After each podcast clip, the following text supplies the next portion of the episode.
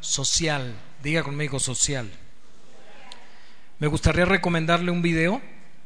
Hay un canal de YouTube que se llama Byte, se escribe Bite, B grande I T E, así como suena Bite, ¿ok? Hace un par de semanas subieron un video ahí acerca del dar. Y ciertamente, ahorita que estamos aprendiendo del cuidado que la iglesia debe tener por las viudas, este pastor mencionaba que a veces damos de manera que hacemos daño. E incluso, decía el pastor, podemos dar hasta matar a una persona. Usted podrá decir, ay, qué exagerado. Y le voy a dar un ejemplo. Y esto lo recordé porque precisamente el día de ayer que salimos a evangelizar, mis hermanas, mi hermana Elcita y mi hermana Lupita estaban compartiendo con un varón que estuvo escuchándolas por un momento y él nos hablaba que tenía una situación económica muy difícil. Sin embargo, dijo, aquí todo mundo me da de tragar. Él estaba, él estaba crudo, muy crudo porque se ve que el día anterior había estado tomando. Y nos dijo, pero no me preocupo porque aquí todo mundo me da de tragar. Y el pastor en ese video, del que les recomiendo de Byte, que tiene que ver con dar, decía que él alguna vez, él es de, de Colombia, él es colombiano, y decía que él salió a predicar a uno de los barrios donde pues había mucha gente que estaba ya en una situación de alcoholismo tremenda, lo que les llama, lo que les llaman aquí en México, ¿verdad? Este del escuadrón de la muerte. Y bueno, él se acercó a predicarle el evangelio a uno de estos varones y él le dijo, "Mira, Dios incluso podría darte hasta trabajo", le dijo el pastor. Y este hombre le contestó, le dijo, "Ve a aquella casa de allá." Le dijo, sí, ahí me dan diario el desayuno. Ve este, la cantina esa de allá, dice, ahí diario me dan mi chorrito, diario me dan mi chorrito. Y aquí enfrente en el mercado, en el local tal, diario me dan la comida. Y ve la señora esa que está ahí barriendo afuera, ella diario me da la cena. ¿Para qué quiero trabajo? Cuando le digo que somos capaces de dar, que podemos matar, esta persona, me comentaba el pastor en el video, que unos, unos años después murió de cirrosis hepática, ¿verdad? Eh, en una situación de calle terrible. Así que a veces nosotros damos, pero no pensamos en las consecuencias. Realmente la iglesia tenemos que dar de manera que dignifiquemos a la persona. El problema de los pobres no es la pobreza, el problema de los pobres es su dignidad. Muchos de ellos lo que los mantiene en esa situación de pobreza es una cuestión de dignidad. No entienden, han perdido su dignidad totalmente. Lo que la iglesia tiene que hacer al ayudar es dignificar. Y él daba un ejemplo. No sé si ustedes recuerdan años atrás que la iglesia, a través de una asociación civil, ¿verdad? Reunía algunos donativos de una fundación americana que se llama Samaritans, donde mandaban las cajas, las cajas de zapatos. ¿Cuántos de sus hijos recibieron hace años cajas de zapatos que traían pastas de dientes y traían algunos utensilios, colores de escuela, libretas pequeñas? Incluso algunas hasta traían dinero, hasta algunas venían con algunos dólares por ahí. Y esas cajas las recibían los niños. Y el pastor comentaba que en una de esas ocasiones donde ellos fueron personalmente, algunos hermanos de la iglesia, entregar en zonas de, escasos recursos estos regalos, resulta que dice que una vez que entraron en una casa, pues la mujer muy pobre, en una situación de mucha pobreza, los recibió con mucha alegría. Y los pasó y los sentó y llamó a los niños y les dijo, miren, este es un regalo que traemos de parte de Dios para ustedes. Y el, pastor comenta que el, varón de esa casa salió así como molesto, ¿no? Y dice, algunos de nosotros pudimos haber dicho, pues qué grosero este hombre, ¿no? Todavía que le venimos a dar un regalo a sus hijos, pues se sale indignado, se sale molesto. Y él dice, eso era lo más fácil de pensar al evaluar la reacción de este varón. Pero si evaluáramos realmente a más profundidad su reacción, lo que ese hombre nos estaba gritando es que le daba vergüenza que él no tenía las posibilidades de comprarle a sus hijos lo que nosotros les estábamos regalando y que se sentía avergonzado si tuviéramos otra perspectiva de su reacción. Y entonces él decía, ¿no sería mejor que en vez de ir a las casas a dar los regalos a los niños pobres, mejor trajéramos a los papás a la iglesia y les dijéramos, mira, este regalo es para tu hijo, dáselo tú como papá. O también decirle, mira, este regalo, este regalo que la iglesia juntó, supongamos un fondo para darlo a los niños, a la iglesia le costó 300 pesos, pero tú vas a dar solamente 20 pesos por él. Y al él pagar esos 20 pesos lo estamos dignificando, porque él va a llegar a su casa y decir, hijos, miren lo que les compré. Eso es lo que la iglesia tiene que empezar a hacer, ayudar al pobre a dignificarse y a levantarle en su, en su fe de que verdaderamente Dios puede hacer algo en sus familias a través del Evangelio. Entonces, ahora que estamos estudiando esta parte, la parte social, diga social, la iglesia, este, este, pastor decía algo que me gustó mucho en ese video, la iglesia en estos últimos siglos se ha enfocado en salvar almas, pero no salva cuerpos. Y, espero que esté entendiendo lo que estoy diciendo, ¿verdad? Nos enfocamos en predicar el Evangelio, pero hacemos muy poco por ayudar en la necesidad física de la persona. A eso me refiero con no solo salvar almas, sino salvar cuerpos también. Amén. Entonces, este tema que estamos estudiando desde semanas atrás, ya vimos qué importante es para Dios la ayuda a las viudas. Hemos visto que hay muchísimos textos en el Antiguo y en el Nuevo Testamento donde Dios ordena tanto a Israel en el Antiguo Testamento como a la iglesia en el Nuevo Testamento, de estar al pendiente de las necesidades de las viudas. Ahora, ¿hemos aprendido que debemos ayudar a todas las viudas? Sí, sí debemos ayudar a todas las viudas, sí. Pero la iglesia, escuchen bien, tiene que hacer una lista. Aprendimos según Timoteo que la iglesia debe hacer una lista para ayudar de manera especial a unas viudas que cumplen ciertos requisitos. Ayúdenme, por favor, los que ya pusieron atención del mensaje, cuáles son algunos de estos requisitos para meter en una de estas listas a una viuda y poder darle apoyo total si lo necesita. ¿Por qué? ¿Cómo debe ser esta viuda? Mayor de 60 años, ¿verdad? ¿Qué más? Que haya creado hijos, ¿verdad? Que haya sido esposa de un solo varón. ¿Querrá decir esto que nada más si ya había tenido dos esposos y había quedado viuda dos veces, ¿ya no se le debía ayudar? A ver, unos dijeron que sí y otros que no. Vuelvo a hacer la pregunta. Si es una mujer mayor de 60 años, casada dos veces, incluso hasta viuda dos veces, ya no porque dice marido, esposa de un solo marido, ya no se le debe ayudar? Sí se le debe ayudar. Lo que se refiere es que mientras ella estuvo casada, fue fiel a su esposo. No anduvo de coscolina, como decimos vulgarmente por ahí, ¿verdad? No anduvo engañando a su esposo, no hubo un mal testimonio de infidelidad. Amén.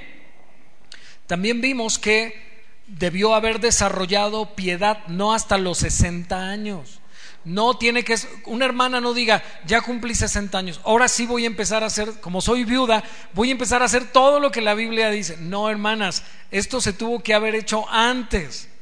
Una viuda que no cumple el perfil al llegar a los 60 años no debe ser ayudada así. Ahora, hay una característica para ayudar a estas viudas, como nos enseñaba el pastor MacDiel la semana pasada, que debe estar sola. Porque dice Pablo, ayuda a las viudas que en verdad son viudas. Entonces, la pregunta es, ¿no todas las viudas son viudas? Sí, sí, pero él hace un juego de palabras realmente cuál es la viuda desamparada, porque ya vimos que la palabra viuda significa desamparada, es decir, que se quedó sin esposo y esta mujer no tuvo qué? Hijos, ni tiene tampoco nietos. Porque dice la palabra del Señor, si alguna viuda tiene hijos o nietos, ellos aprendan a honrar a sus padres, dice la escritura. Amén, a recompensar a sus padres. Así que bueno, la semana pasada se nos estuvo hablando acerca de aquellas mujeres que están mencionadas por el apóstol Pablo en esta lista. Quiero que leamos el texto nuevamente para recordar, Primera de Timoteo capítulo 5 versículo 3 en adelante. Honra a las viudas que en verdad lo son. Pero si alguna viuda tiene hijos o nietos, aprendan estos primero a ser piadosos para con su propia familia y a recompensar a sus padres, porque esto es lo bueno y agradable delante de Dios. ¿Alguien es nieto aquí? ¿Alguien tiene a sus abuelos todavía vivos? No, ya no. ¿Quiénes sí son nietos que tienen a sus... Levanten la mano los que tienen abuelos vivos. Ok, muy bien. Esto es para ti. Amén. ¿Cuántos son hijos que tienen a sus padres vivos o por lo menos a uno de sus padres vivos? Amén. Ok, esto es para todos entonces. Amén. El tema no es para las viudas, es para la iglesia. Muy bien, continuemos la lectura. Verso 5. Mas la que en verdad es viuda notemos otra vez la verdad, la que en verdad es viuda y ha quedado sola, espera en Dios y es diligente en súplicas y oraciones noche y día, pero la que se entrega a los placeres viviendo está muerta. Habla de otro tipo de viuda que al enviudar, pues le da vuelo a la hilacha, ¿verdad? Es decir, dice, ahora sí voy a gozar de mi libertad y abandona al Señor, abandona la fe, y lo que muestra esa mujer es que aunque un tiempo mientras su esposo vivió asistió a la iglesia con él, realmente ella nunca fue cristiana, porque apostató de la fe. Apostatar es abandonar la fe, a pesar de conocerla. Verso 7. ¿Qué dice aquí? ¿Sugiere también estas cosas? Ok, ¿qué debemos hacer los pastores? ¿No dice la Biblia que los pastores gobiernan la iglesia? Y lo vamos a ver en las próximas semanas, en este mismo capítulo 5, que es la parte B del, del capítulo 5 de Timoteo. Dice, los ancianos que gobiernan bien, sean dignos de doble honor. Aquí más adelante. Así que los ancianos, los pastores en la iglesia, ¿qué deben hacer? Gobernar y no gobiernan a sus anchas o como ellos creen, sino deben gobernar conforme los apóstoles establecieron. Pablo le dice a un pastor, manda estas cosas. O sea que este asunto de ayudar a nuestras viudas, madres o abuelas, ¿es una sugerencia? No, Dios está dando un qué, un mandato, esta es una orden, no te hagas, por favor, en otras palabras. Esto no es una sugerencia, es una orden. Ahora, esto se refiere solamente a, a la línea materna, ¿verdad? A, la mamá o a la abuela materna, no puede ser una tía abuela, no puede ser alguien cercano a la familia, una cuñada viuda, hermana viuda, tía viuda, a la que yo en un momento de necesidad tengo el deber moral cristiano de apoyar. Solo estoy haciendo preguntas. Claro que sí, la Biblia dice que si alguno no provee para los suyos, no refiriéndose solamente a la familia nuclear, papá, mamá, hijos, sino a los suyos, primos, tíos, abuelos, ha negado la fe y es peor que un incrédulo, lo leeremos enseguida. Porque si alguno no provee verso 8 para los suyos y mayormente para los de su casa, ha negado la fe. ¿Qué hace el que no el que no ayuda a los suyos? Ha negado la fe. ¿Y qué es negar la fe? Es dar un mal testimonio, es no ser congruente entre mis palabras y mis actos. Y es peor que un incrédulo. ¿Notó, hermano? ¿Cómo ve Dios al incrédulo? ¿Dios ve bien al incrédulo? No, lo ve mal. Y ve más mal todavía al cristiano que teniendo oportunidad de ayudar a los suyos no los ayuda. Dice el Señor, es peor que él. ¿Cómo son los incrédulos según la Biblia en cuanto a su relación con Dios? El pastor MacDill dijo que en otro tiempo éramos extraños y enemigos. Lo leyó en Colosenses. Éramos extraños. ¿Qué éramos antes de ser cristianos nosotros? Enemigos. ¿De quién? De Dios. Y dice Dios que somos peor que eso. Si no cumplimos con el deber de ayudar a los nuestros. Los veo muy callados. Porque si alguno no provee para los suyos. Verso 9. Sea puesta en lista. Ahí está en la lista. Había una lista, solo la viuda no menor de 60 años, que haya sido esposa de un solo marido, ya explicaron eso, que tenga testimonio de buenas obras. Se ha criado hijos, se ha practicado la hospitalidad, se ha lavado los pies de los santos, se ha socorrido a los afligidos, se ha practicado toda buena obra.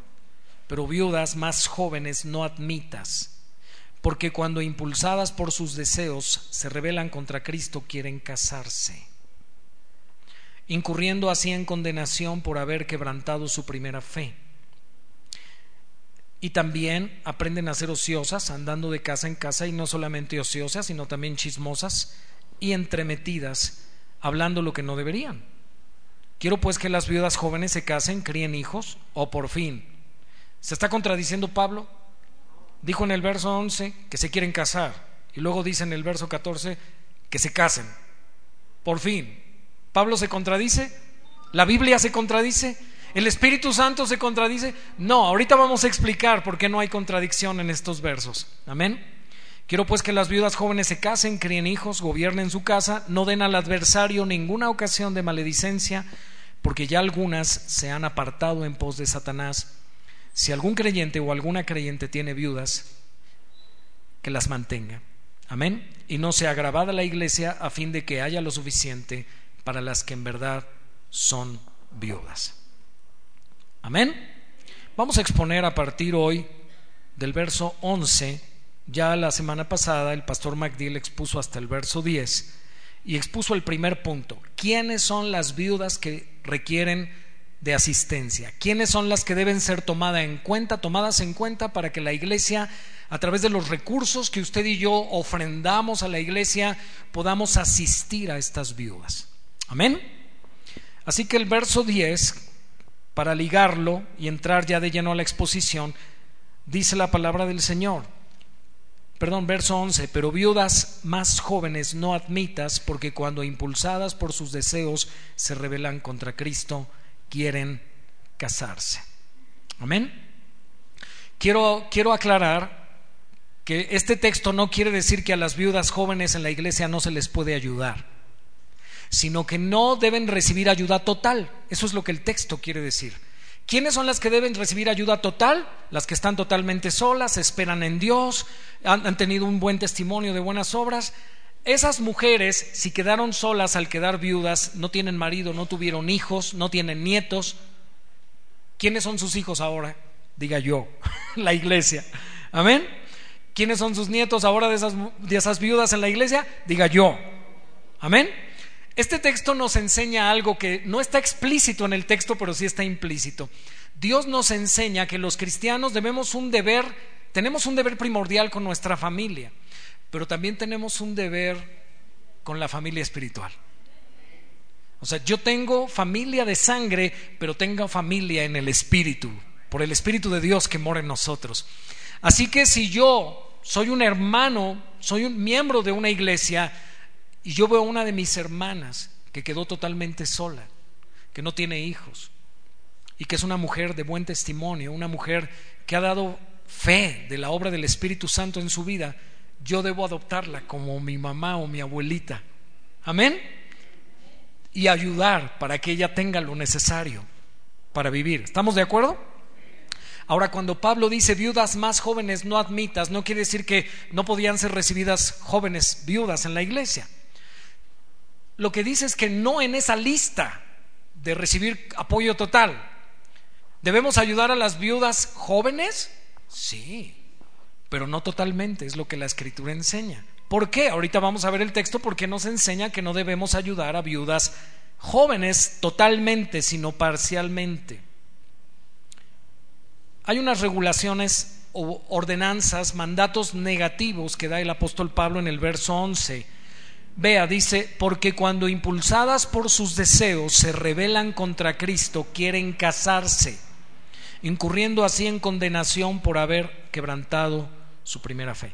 Y yo quiero aclarar que la viuda joven, que más adelante Pablo dice que se debe casar, no se refiere, hermanos, a que Pablo esté en contra del matrimonio y que Pablo esté a favor del celibato de la mujer viuda.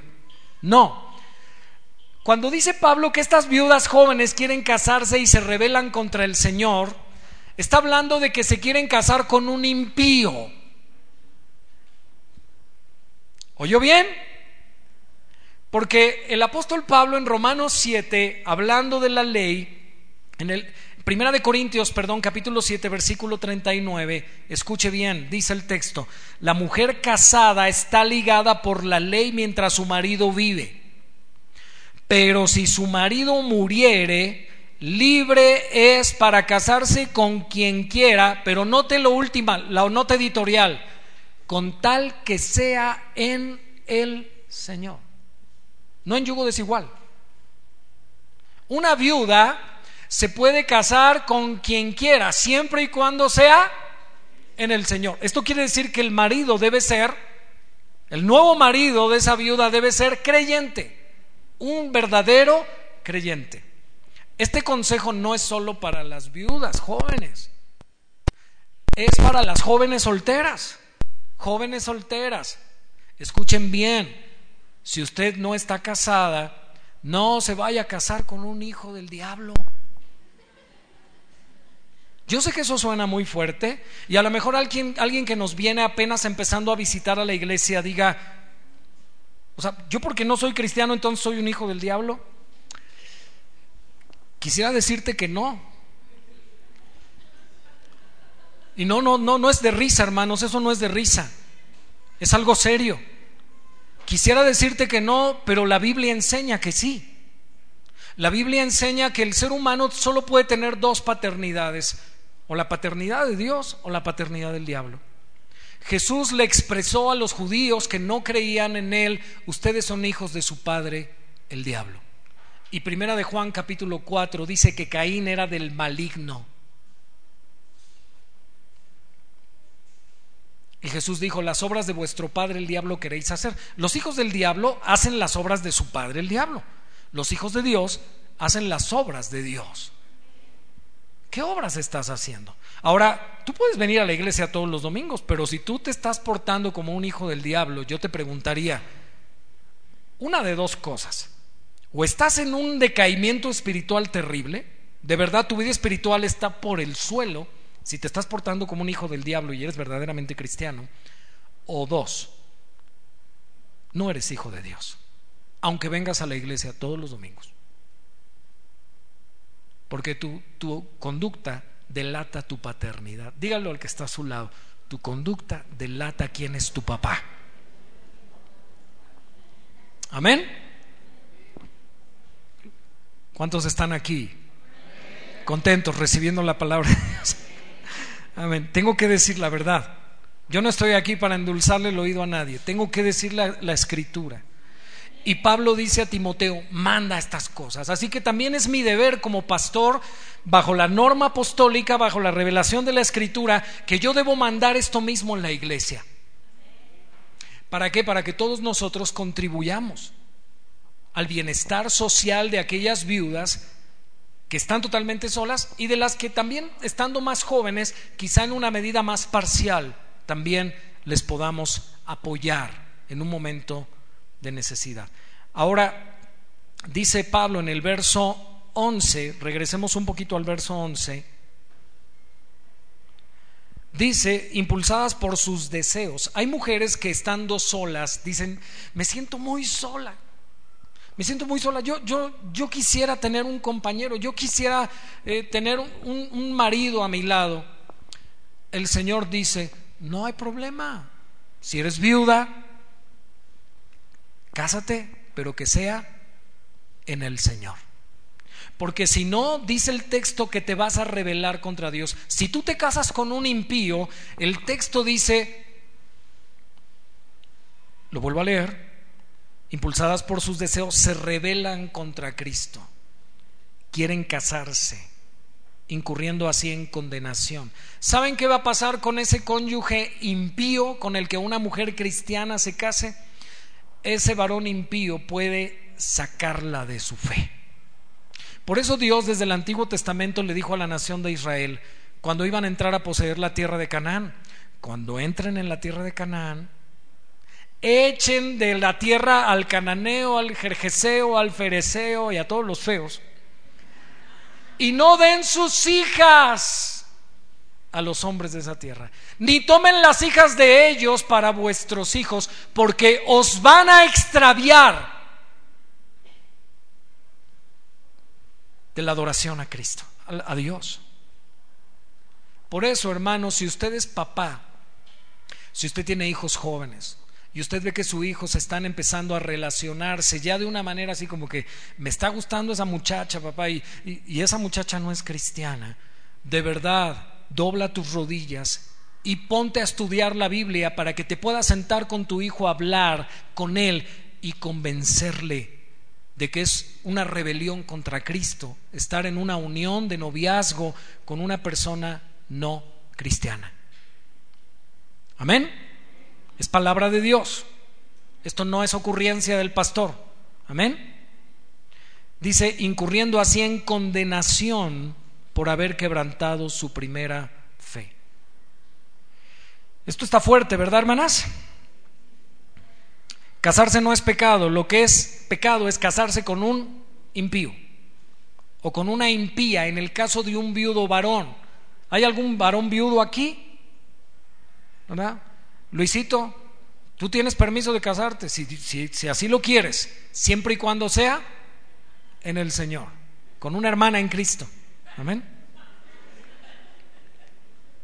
Gloria a Dios. Mi hermano, usted es viudo también. Y si usted quiere casarse, mi hermano, también Dios le da permiso. Ya no sé si quiera, ¿verdad? Pero si usted quiere, ¿verdad? El Señor le da permiso siempre y cuando, hermano, sea en el Señor. Amén. Así que abra bien los ojos, mi hermano, no se me va a ir tras una impía, ¿eh? Tras una filistea. Ok. Aleluya. El pecado es eso. En el verso 14 de aquí de nuestro texto del capítulo 5 dice, quiero pues que las viudas jóvenes se casen. Ya vio cómo Pablo no está en contra del matrimonio, sino en contra del matrimonio mixto. que es un matrimonio mixto? Donde hay un creyente y un impío. Donde hay creyente. Hermanos, si es difícil el matrimonio entre creyente y creyente, jovencita, por favor, escúcheme esto, se lo digo con mucho respeto, por favor no sea tonta. Se lo digo con todo el respeto, jovencita soltera, por favor no sea tonta y no se vaya a ir a meter con un hijo del diablo, no traiga el diablo a su casa. Joven soltero, siga el mismo consejo. Se lo ruego en el amor de Cristo, esto es palabra de Dios. Si no, el que va a sufrir y la que va a sufrir es usted. Óigalo bien. Esto es palabra del Señor. Amén. Por eso Pablo le dice a las viudas jóvenes en la iglesia que se casen, que críen hijos, que gobiernen su casa, que no den al adversario ninguna ocasión de maledicencia, es decir, mal testimonio para que la gente ande hablando mal de los cristianos. No que esa mujer era cristiana, mira, ahora ya metió a fulano a su casa. Y ya tronó con él y ya metió a otro fulano a su casa. Y, según era cristiana, dicen sus vecinos. Estas mujeres viudas jóvenes se desesperan por soledad física y se casan con hombres inconversos y terminan apostatando de la fe, abandonando la fe. Este consejo, ya lo dije, aplica también a las solteras. Algunas hermanas han caído en la tentación de casarse con hombres inconversos y han tenido que llorar lágrimas de sangre por causa de su rebeldía y su insensatez. No cometas a ese mismo error. Verso 15. Porque ya algunas se han apartado en pos de Satanás. Nota que se casaron con un impío y ese impío las apartó del Señor para llevarlas a dónde? En pos. ¿Qué es ir en pos de algo, es seguir a alguien. Ahora van y siguen a Satanás, viven como las mujeres del mundo, no como mujeres de Dios. Estas, esto es bueno, hermano, estas mujeres que se casaron con incrédulos terminan apostatando. Yo me cansé de decirle a jóvenes cuando se querían casar con un impío, no te cases con él, no te cases con ella. Hermanos, de verdad, Dios en su misericordia, no lo digo con vanagloria, Hermanos, empecé a ser pastor cuando tenía 19 años. Tengo 45 años de edad. Haga la cuenta. En todos estos años, en los consejos que yo le di a jovencitas de la iglesia que se casaron con impíos, sus matrimonios han fracasado. Le dije, no te cases, porque Dios lo manda que no. No, es que mire, él ya viene a la iglesia. Sí, y es que yo lo voy a convertir en sapo. El único que hace cristianos es el Espíritu Santo. ¿Cuántas mujeres por desobedecer este consejo de Dios han sufrido y han llorado lágrimas de sangre? A ver, ¿hay alguna mujer valiente que quiera darle un ejemplo a las jóvenes y decirles, no hagas eso, por favor? ¿Hay alguna mujer que en su propia experiencia se podría levantar? ¿Usted, mi hermana? Por favor, dígale a las jóvenes, pónganse pie y mire, de verdad, con mucho respeto, dígale a las jóvenes, hermana.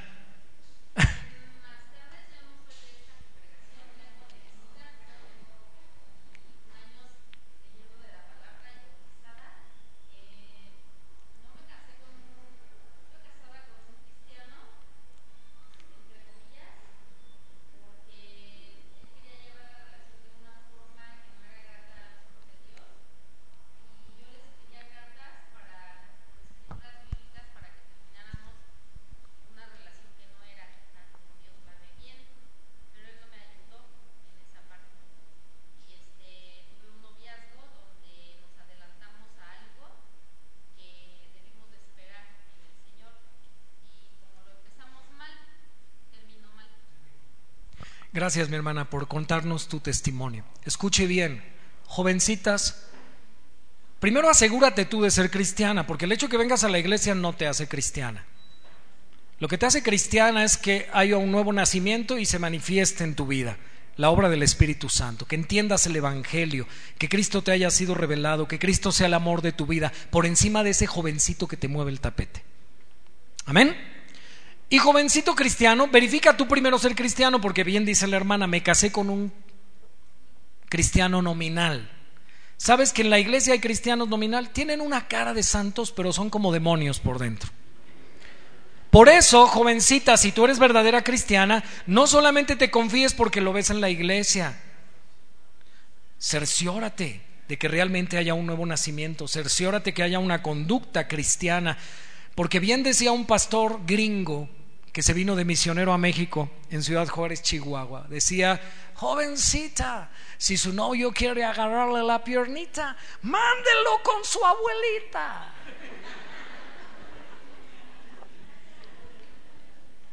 Porque hay veces que quieren agarrar más de la piernita y, dicen que son cristianos y le andan pidiendo pruebas del amor a la novia, ¿verdad? Pero ahora también las chicas piden pruebas de amor al novio. Ahora ya no son los chicos, ahora son las novias las que piden prueba de amor. ¿Verdad? Así que jóvenes cristianos, no se vayan con la finta que porque el joven viene a la iglesia ya es cristiano.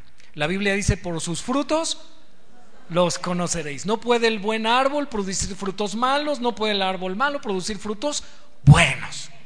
Date cuenta por la conducta, ve cómo le contesta a su mamá, jovencita.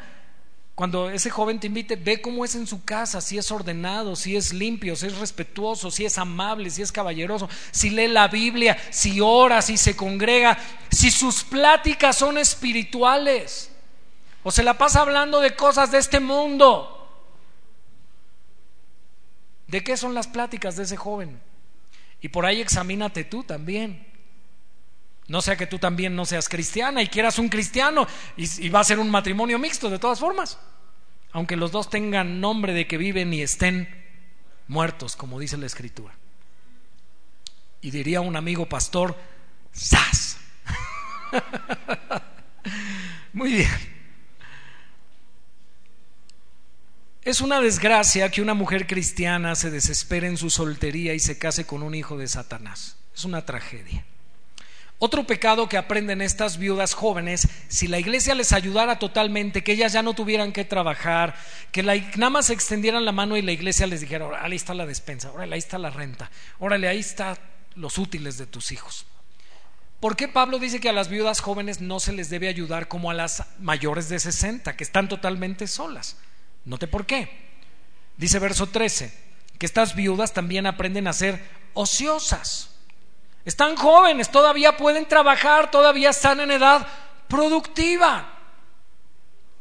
Y vea lo que surge de la ociosidad. ¿Usted ha leído en el libro, en la profecía de Ezequiel, cuál fue la causa del pecado de Sodoma? Abundancia de ociosidad y abundancia de pan. ¿Sabe que la abundancia de estas dos cosas nos pueden llevar a muchos pecados? Vea en qué perversión tan tremenda terminó Sodoma y Gomorra. Dice la escritura, andando de casa en casa. Viudas jóvenes sostenidas por la iglesia totalmente se vuelven ociosas y después andan haciendo muchas visitas. Y no solamente eso, visitan para hacer sino también chismosas y entremetidas, o sea, ya se andan metiendo en lo que no les importa, ya le andan diciendo a la hermana que está visitando, oiga hermana, no deje que su marido le hable así. Oiga hermana, usted le debería decir a su hijo, usted debería de hacer así las cosas. Oigan, se vuelven entremetidas hablando lo que no debieran. Aquí quiero hacer una aclaración. Pablo está diciendo que todas las viudas jóvenes, escuche bien, que no todas, perdón, las viudas jóvenes caen en ese pecado del chisme y la ociosidad, sino en el contexto de la lista de manutención. Pero si la iglesia mantiene de por vida a las viudas jóvenes, se caería en ese peligro. Es un riesgo No quiere decir que a todas las viudas jóvenes, si se les mantuviera totalmente, se volverían chismosas y ociosas y entremetidas y hablando lo que no deberían. Pero existe ese riesgo. Diga, existe el peligro. Y por eso Pablo está haciendo una advertencia. No quiero generalizar, porque algunas hermanas se pueden sentir ofendidas. Ya me están diciendo chismosa. Y me están diciendo entremetida. No, yo sé que no todas las mujeres tendrían esa respuesta ante una ayuda total, pero Pablo dice que existe. Ahora, vuelvo a retomar algo que el pastor dijo en este video respecto de la ayuda social. Él decía, cuando das una vez generas gratitud, cuando ayudas a una persona una vez generas gratitud. Cuando le das dos veces, generas expectativa, como diciendo, ay, creo que a esta persona le gusta ayudar. O sea, creo que ya encontré la gallina de los huevos de oro. Generas expectativa.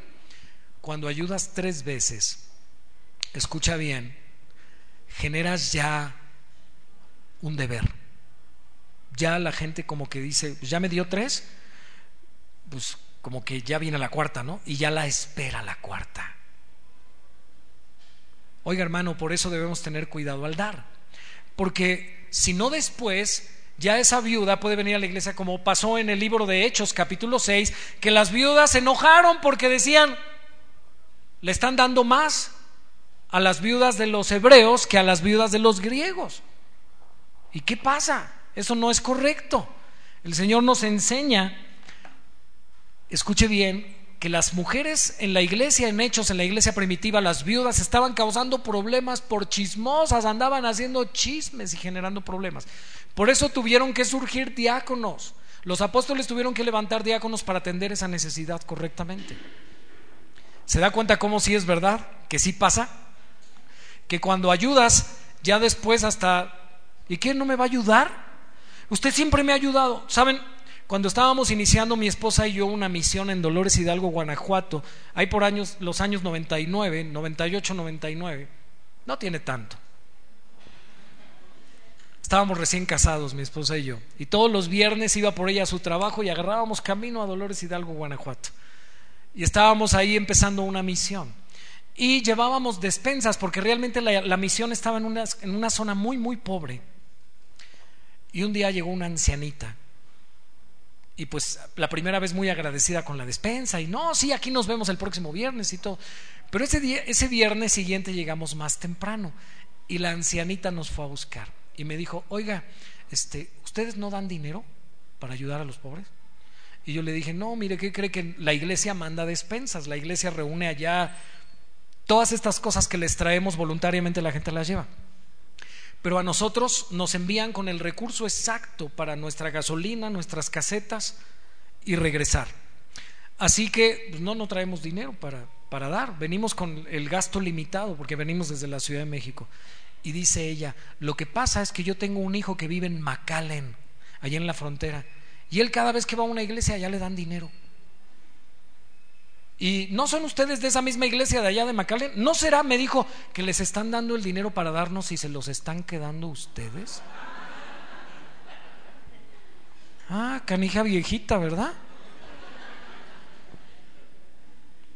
Cuando yo le dije, ¿sabe que Está muy equivocada si usted piensa que aquí es beneficencia. Esto lo hacemos por amor. Y desde ahí dije, se acabaron las despensas. No más despensas. Amén. Recuerdo esta iglesia años atrás cuando nos daban donativos para los niños. ¡Uh! El día del donativo salían niños hasta debajo de las piedras. Sí, parecían hijos de Abraham que se levantaban de las piedras. Pero hermanos, cuando no había donativo, y muchas mamás nada más venían esos días que había donativos, que había eventos especiales para... No las volvías a ver en la iglesia. No tenían intención de buscar a Dios, solamente buscaban el beneficio. La Biblia pone una vez más hincapié sobre el pecado del chisme. Y aquí quiero detenerme un poquito, hermanos. El pecado del, diga el pecado del chisme. Dígale al que está a su lado, dile, ¿qué crees? Dile, ¿qué crees? Que el chisme es pecado. Amén.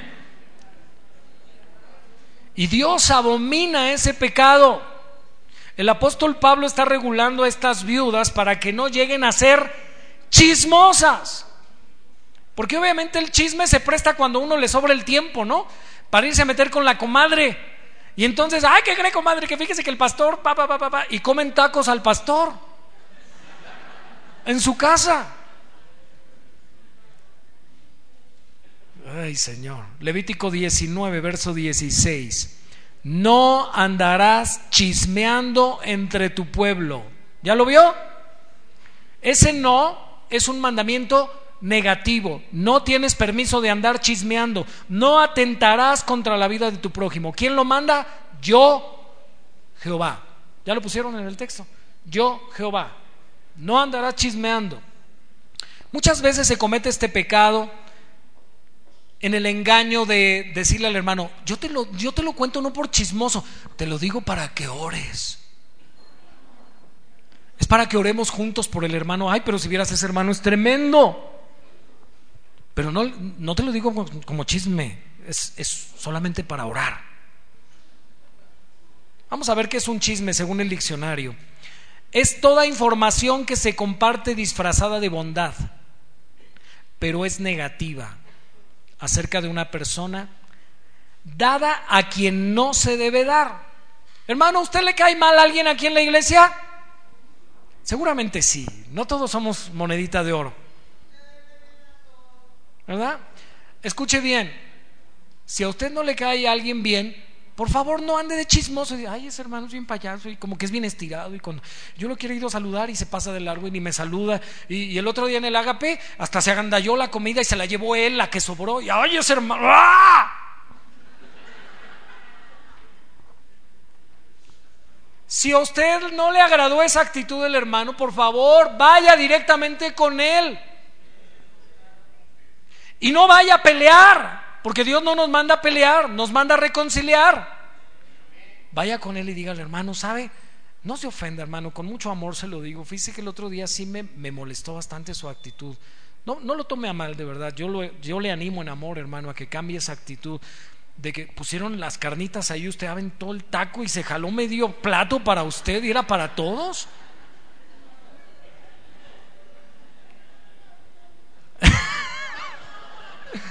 Hoy hay ágape, por cierto. Amén. Gloria a Dios. Pero Dios nos permite en estos ágapes para aprender a madurar, a perdonar, a soportar, a crecer espiritual. Por eso quédese. ¿Quién, quién, no, ¿Quién planeó no quedarse hoy al ágape? Sincera, porque le vamos a hacer pan bachina. No, no es cierto. Si no había pensado quedarse, quédese, por favor. Mateo 18, si tu hermano peca contra ti, verso 15, ve y repréndele estando tú y él solos. Si te oyere, has ganado a tu hermano. Y si no, ya sabemos qué hacer. Ve con dos testigos. Y si no oye a los testigos, dilo a la iglesia. Amén.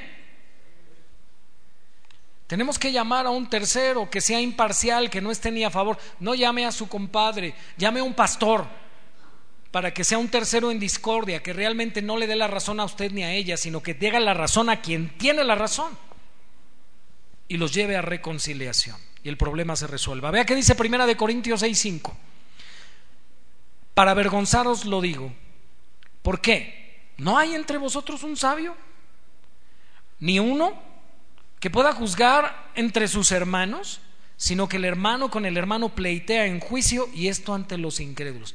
Imagínense llegando los dos cristianos hasta los tribunales. Yo los voy a demandar a esos hermanos. Dice la Biblia, ¿no hay un sabio? ¿En esta iglesia no hay sabios? Que puedan estar en medio, que puedan hacer la de referí para ayudar a una reconciliación. Hay veces que es necesaria la disciplina pública, como nos comenta el texto de Mateo 18, por faltar a este principio del chisme. ¿Sabe, hermanos? El pecado del chisme se debería disciplinar públicamente en la iglesia. Y decir, hermano, hermanos, hoy le damos disciplina pública a fulano de tal porque es un hermano chismoso. Mm.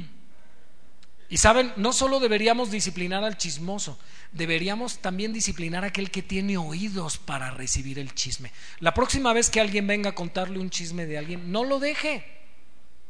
Cuando, oye, te voy a contar algo de un hermano. No, no me cuentes, por favor. No me va a edificar. Ese hermano a mí no me ha hecho nada. ¿Tienes tú un problema con él? Ve y resuélvelo tú. Y por favor no me digas nada.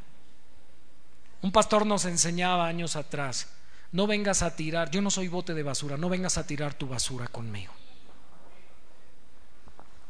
Pero el chisme dice la Biblia en Proverbios que es como bocados suaves. ¿A quién le gustan los panquecitos? ¿Verdad? Así las mantecadas o así con un cafecito. Pues así sabe de rico el chisme. ¿Por qué cree usted que Ventaneando ha durado tantos años en la televisión?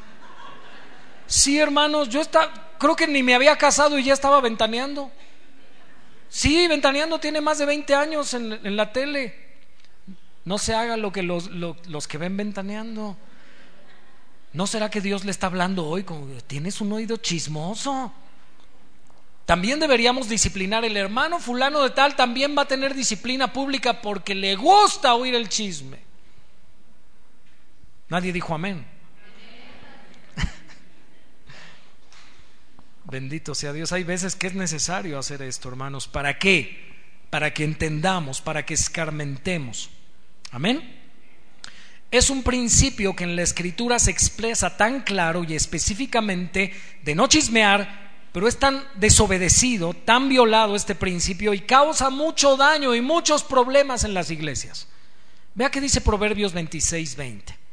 Sin leña se apaga el fuego y donde no hay chismoso, cesa la contienda. ¿Nota cómo es ese, ese chismoso? Es como la leña que enciende el fuego. Es comparado así por el proverbista. Verso 21. El carbón para brasas y la leña para el fuego, y el hombre rencilloso para incendiar contienda. Verso 22. Las palabras del chismoso son como bocados suaves y penetran hasta las entrañas. ¿A poco te dijo eso de mí ese hermano? Penetran hasta las entrañas. ¿Alguna vez cuando alguien te ha exhortado te has enojado? Fíjate que el hermano fulano anda diciendo esto de ti. Sale Hulk, te transformas, te pones verde. Dice el verso 23, como escoria de plata. ¿Sabe lo que es la escoria de la plata? Lo que no es plata. Cuando funden la plata, ¿verdad? Y la plata se separa de la piedra, la escoria es piedra, no es plata. Es la basura de la plata. Como escoria de plata echada sobre un tiesto, son los labios lisonjeros y el corazón malo. ¿Qué significa la palabra lisonjero? Alguien que te alaba siempre. Esas, pastor, esas personas que, ay pastor, ay pastor, qué tan lindo. Yo no sé si por atrás han de estar diciendo, ay este pastor. Yo, yo me cuido mucho de esa gente que, que, que se la pasa lavándome. De verdad, ese es un labio lisonjero. Yo sé que hay personas que lo pueden hacer de corazón. Pero aguas, dice la Biblia, que mejor son las heridas del que ama que los besos del que odia. Yo recuerdo cuando se murió mi papá, los que conocieron a mi papá, saben que él era un hombre que no tenía pelos en la boca para decir las cosas. Pero el día que mi papá murió y estábamos velando su cuerpo, un joven llegó ahí a su ataúd y, y estaba llorando como si fuera su papá. Y yo le decía a mi mamá, oye, ¿qué tengo otro hermano o qué? Y me dice, mi, me dice mi mamá, no, dice, es que ese joven amaba a tu papá como no sabes, porque tu papá siempre le, le exhortó, le corrigió y le dijo las cosas como eran, como un padre. Es mejor que te llamen la atención. Y como aprendimos en las cartas, en las predicaciones de Gálatas, es mejor oír la reprensión de los sabios que la canción de los necios, dice Salomón en el libro de Eclesiastes. Es mejor que te reprendan, joven, cuando alguien te llame la atención, no diga, ay, ay, cómo me cae gordo ese pastor que nada más me está regañando, que nada más me dice. Hasta recuerdo, hermanos, que el pastor Stephen Dave, cuando estábamos estudiando Romanos, Dice que una vez un pastor de la iglesia, cuando él era un joven, le dijo, a mí no me engañas, para mí, aunque tú seas hijo de pastor, para mí tú no eres cristiano. Y dice que se enojó mucho cuando ese pastor le dijo eso. Pero después de algunos años dijo, creo que ese hombre tenía razón. ¿Están ahí? Es mejor oír un regaño de un sabio que mil alabanzas de un necio. Verso 24. El que odia disimula con sus labios. Cuando, ay, qué lindo, ¿cómo está? Pero por dentro está bien enojado. Mas en su interior maquina engaño. ¿Le ha pasado, hermano? ¿O tenemos aquí pura gente íntegra de una pieza, así ni seña, ni polvo de hipocresía? ¿Usted nunca se ha portado hipócrita? ¿Nunca ha querido quedar bien con la gente? No se haga. Hasta con los que le caen gordo. A lo mejor hoy le toca en la mesa con alguien que Dios planeó. Y usted, hermano, a lo mejor en hipocresía.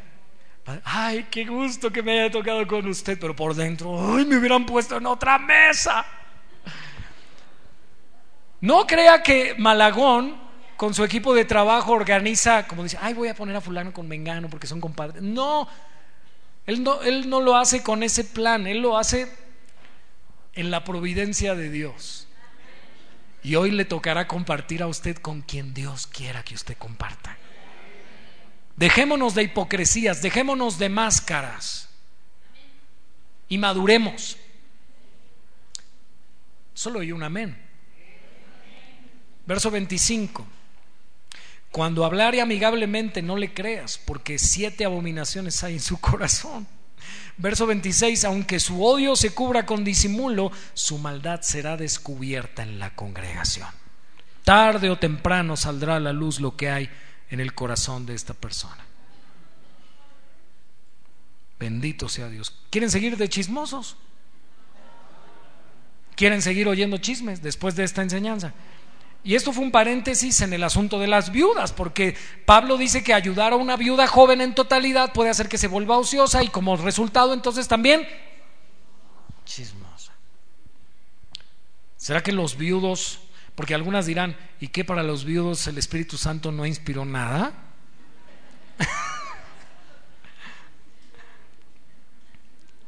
pues no. ¿Será, hermanas, que el Espíritu, sabe, el Espíritu Santo sabe que la mujer carece más de ese dolor que el hombre? Hay hombres chismosos, y yo no, yo no digo que no, sí hay hombres chismosos. ¿Se acuerdan de fíjate, fíjate, fíjate, fíjate? Hay hombres chismosos. Pero la estadística revela, tristemente, que la mujer adolece más de ese pecado, ¿cierto? ¿Por qué? Porque la mujer habla más que el hombre y eso está comprobado científicamente.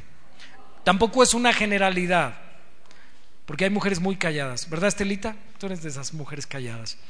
Pero hay mujeres que sí, de verdad, hablan hasta por los codos. No vinieron hoy.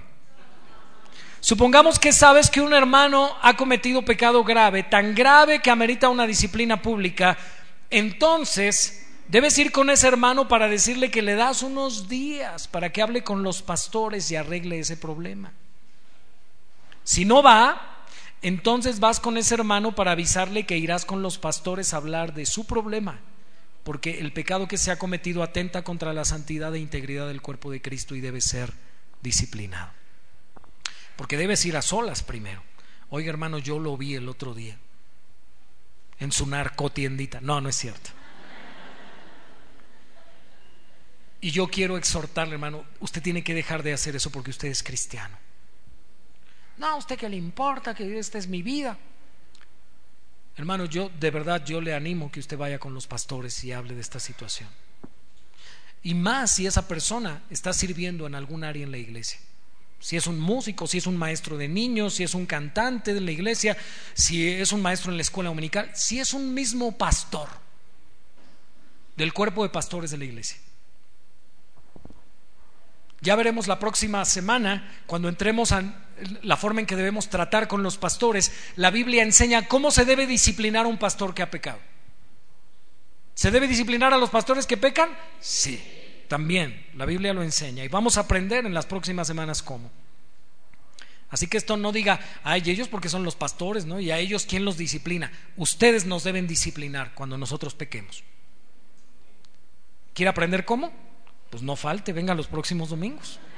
No le voy a decir cómo hoy, hoy estamos con las viudas todavía. Amén. Así que el problema, hermanos, está en el corazón. El chisme es un problema del corazón. Al chismoso le fascina acabar con la reputación de, de otros. Y Pablo advierte que estas viudas jóvenes deben tener mucho cuidado de no llegar a fomentar el chisme ni la ociosidad. Gloria a Dios. Cuando no tenemos algo edificante que compartir, obviamente hermanos, lo que va a salir de nuestra boca no va a ser bueno. Así que si mejor usted no tiene nada bueno que decir, mejor no diga nada. Porque hasta la Biblia dice que el necio es tomado por sabio cuando calla. ¿Oyó bien? Si no tiene nada bueno que decir, no diga nada. Es un consejo, hermanos, bíblico.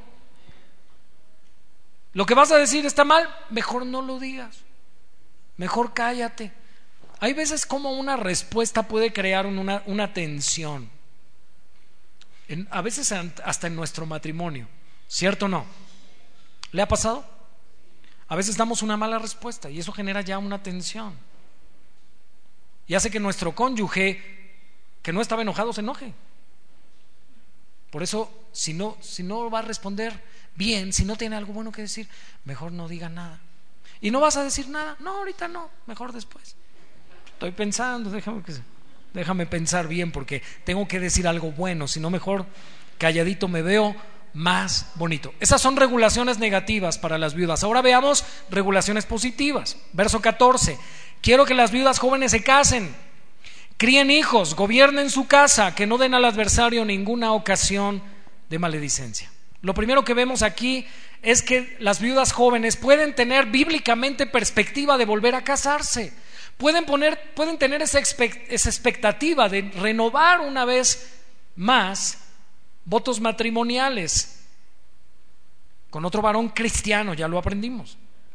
Amén. Así que dice, quiero que se casen. Pablo no era un hombre que le daba culto al ascetismo. ¿Sí saben lo que es el ascetismo? El trato duro del cuerpo, una vida casi monástica. A los monjes, a los sacerdotes católicos les imponen el celibato. Pero el celibato no es bíblico. Es más, Dios dice que el pastor debe ser marido de una sola mujer. A menos que tenga don de continencia. Si tiene don de continencia puede quedarse solterito. Amén. Pero ese es un don que Dios ya le regaló. Pero si no, ¿qué dice Pablo? Cásese. Por eso, por eso tanta pedofilia en la Iglesia Católica. Por eso tantos sacerdotes pedófilos. Y, y, esto no es exclusivo de la Iglesia Católica, también ha sucedido en la Iglesia Evangélica, para vergüenza nuestra. Que también ha habido pastores pedófilos aún estando casados. Y eso ya es por perversión, hermanos. Pero ese es otro tema, de eso hablaremos después. Pablo dice que la mujer viuda joven se case. Amén. No veía Pablo el matrimonio como un estado inferior, todo lo contrario, aconseja que estas mujeres viudas jóvenes, si se presenta la oportunidad, se casen y ya vimos cómo, en el Señor, con un hombre creyente. De ese modo, estarían otra vez ocupadas en desarrollar la piedad en el marco de la voluntad del Señor, creando sus hijos, ¿verdad? En los asuntos domésticos del hogar, gobernando bien su casa, que sean buenas administradoras de su hogar. Yo sé que es difícil para una mujer viuda que tiene que trabajar, ser papá y mamá al mismo tiempo, especialmente si está joven. Mi mamá quedó viuda muy joven. Mi mamá ha sido viuda por dos veces enviudó de su primer esposo cuando ella tenía 22 años, se casó a los 18 y a los 22 enviudó. Y después se volvió a casar con mi papá y enviudó por segunda vez. Escuche bien, a veces así sucede, en la providencia de Dios, así Dios lo ha querido con mi mamá. Ella se volvió a casar estando joven, era muy jovencita, 22 años, y ya tenía cuatro hijas de su primer matrimonio.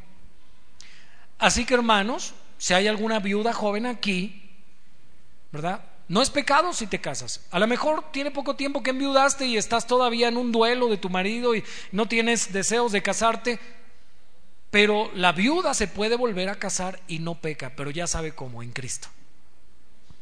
Porque si no, entonces sí se va a rebelar contra el Señor y entonces sí, ya la moló. si se casa con un impío. Si no tienes capacidad económica, escuche bien, antes quiero hacer una aclaración. Muchas mujeres no trabajan fuera del hogar, pero tampoco dentro del hogar. O sea, no se van a una oficina, pero en la casa tampoco le echan ganas.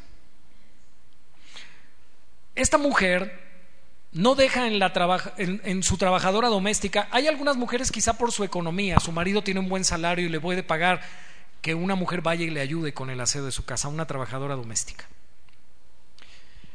Pero hay mujeres, ¿verdad?, que por su buena posición económica de sus maridos, dicen, le voy a ayudar a la muchacha a cuidar a los niños.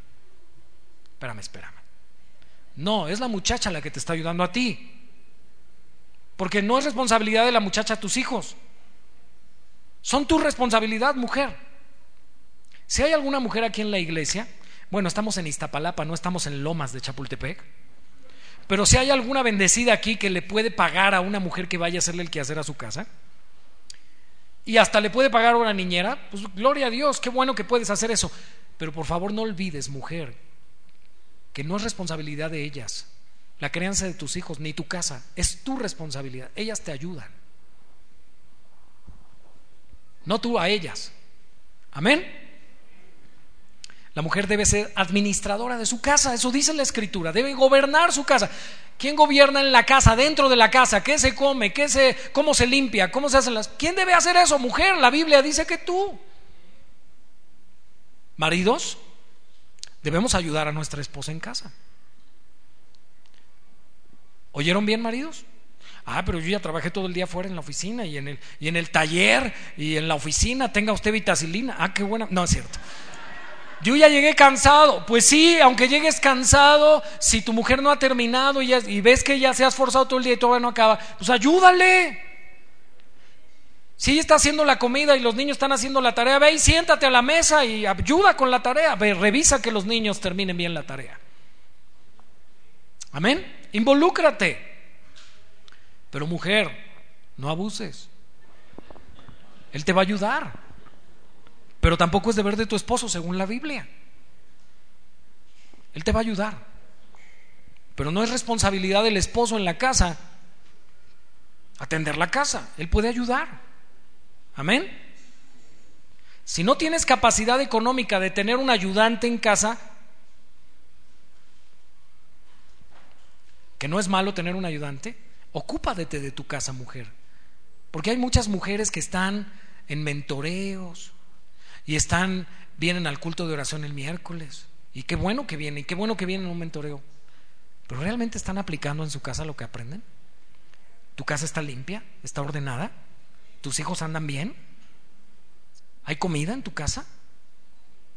Porque si no, entonces yo digo, ¿a qué carambas vienes a un mentoreo? ¿Qué estás aprendiendo?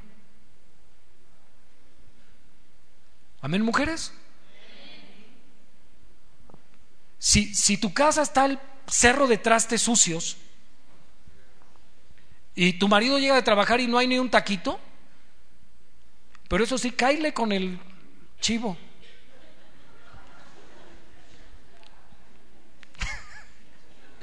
Ay, bendito sea Dios.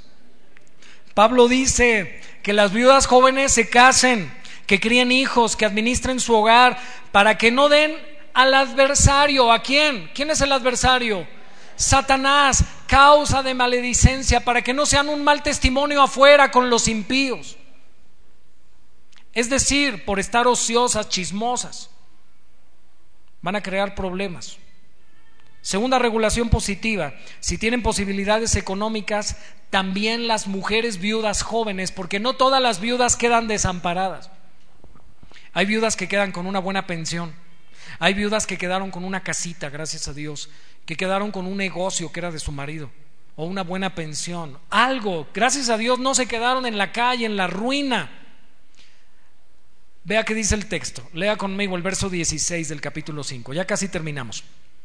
Si alguna, si algún creyente o alguna creyente no, perdón, tiene viudas, note que dice el texto, quiero leerlo, si algún creyente o alguna creyente, género masculino, género femenino, si alguno o alguna tiene viudas, ¿qué debe, qué debe de hacer?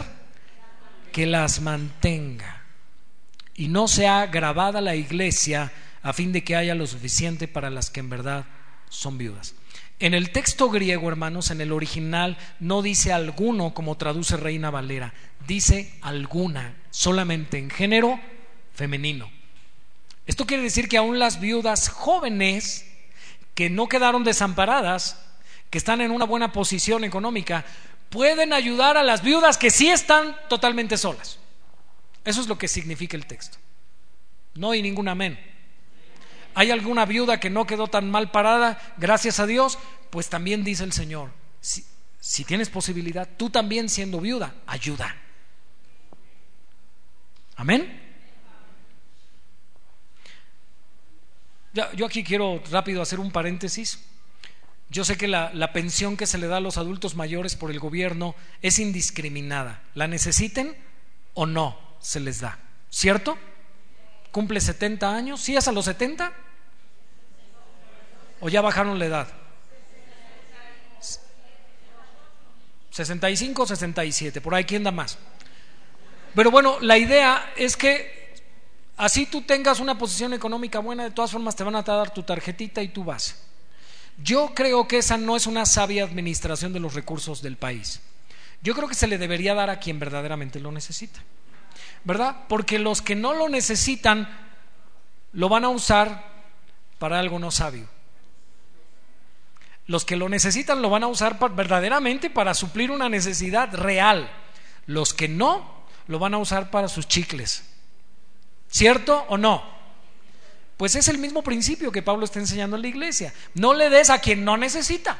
Dale a quien sí verdaderamente necesita la ayuda. Amén. Así que si alguno tiene viudas, alguna tiene viudas, ¿qué debes hacerla? ¿Qué debes hacer hombre y mujer? Mantenerlas. Manténlas para que no cause un gravamen a la iglesia y la economía de la iglesia sea mermada y las que realmente necesiten no haya para darles lo, necesario. Debemos entender por el contexto que Pablo sigue hablando de las viudas jóvenes, que ayuden a las viudas que en verdad lo son y la iglesia no sea grabada. Para concluir, con esto voy a terminar. Este texto que acabamos de estudiar y que estudiamos desde hace tres semanas atrás, es un texto maravilloso, hermanos, que nos muestra muchas verdades bíblicas, que no solamente tienen que ver con las viudas, sino con toda la vida de la iglesia, cómo debe vivir la iglesia, cómo debe funcionar la iglesia. Nos sirve incluso de una especie de ventana para ver cómo actuaba la iglesia en el primer siglo, la iglesia primitiva. Y dos elementos que el texto enfatiza. El primero,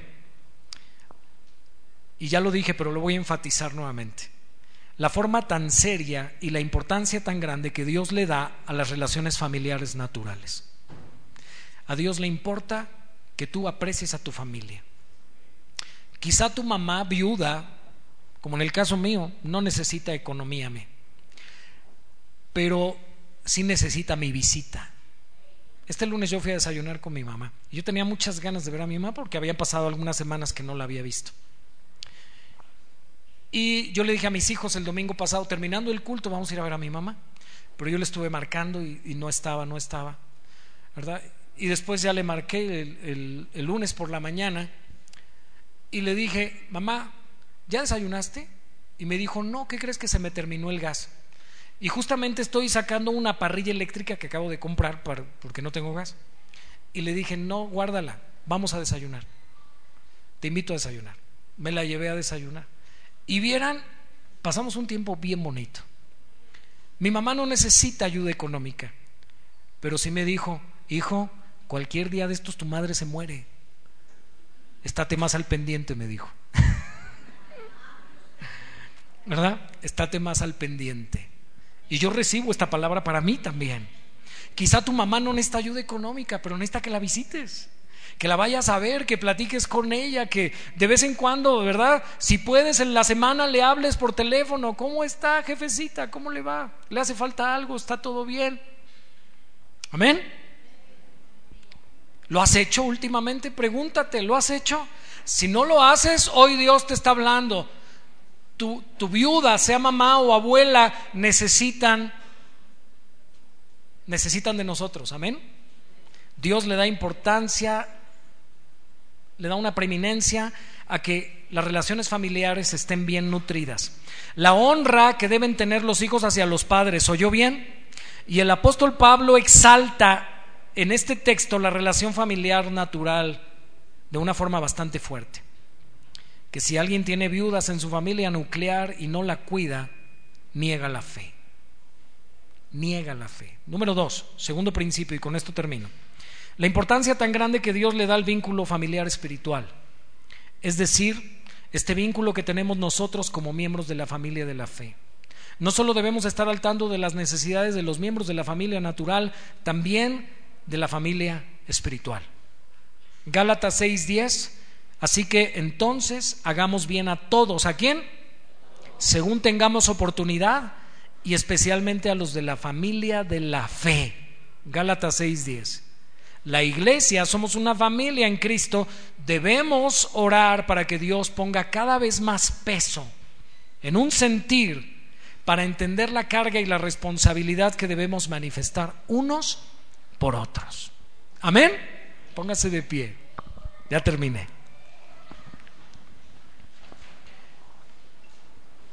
No solo piensa en su mamá carnal,